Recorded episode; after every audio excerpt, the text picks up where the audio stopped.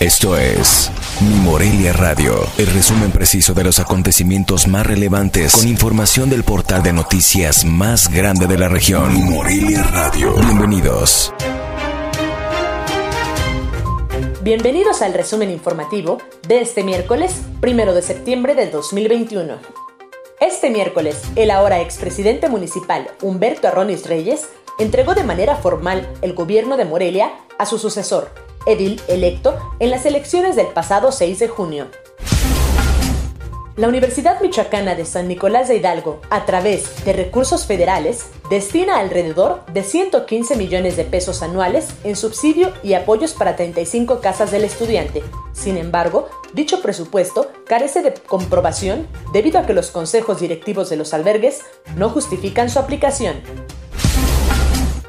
Este miércoles por la mañana, un grupo de normalistas bloqueó el libramiento de Morelia, con lo que se afectó a los automovilistas que transitan por la zona.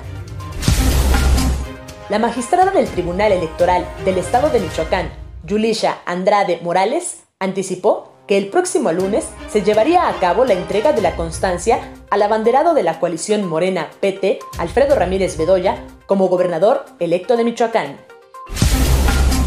La tarde de este miércoles fue bloqueada la carretera libre Uruapan-Pátzcuaro a la altura de la desviación de la comunidad de Pichátaro, en donde presuntos profesores se apoderaron de un vehículo y le prendieron fuego.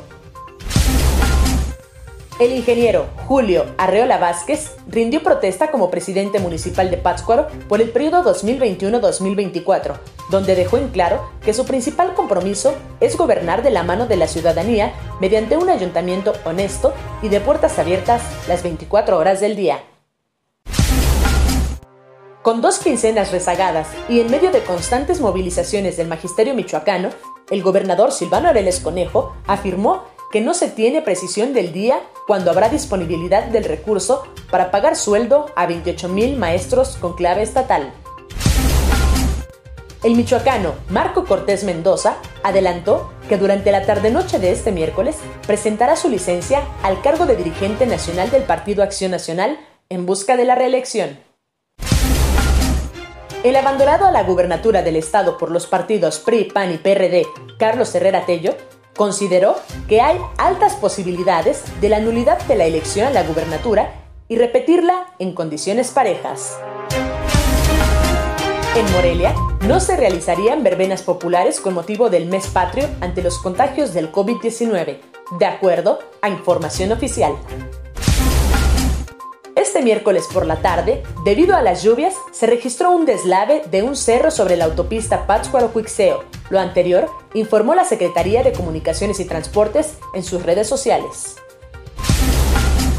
El bloqueo en las vías del tren en la comunidad de Calzón, sin municipio de Uruapan, que mantienen maestros por falta de pago, podría causar desabasto de mercancías en tiendas de autoservicio, departamentales y en productos químicos, alertó en su reporte la Asociación de Industriales del Estado de Michoacán. Informó desde la ciudad de la Cantera Rosa, Cintia Arroyo.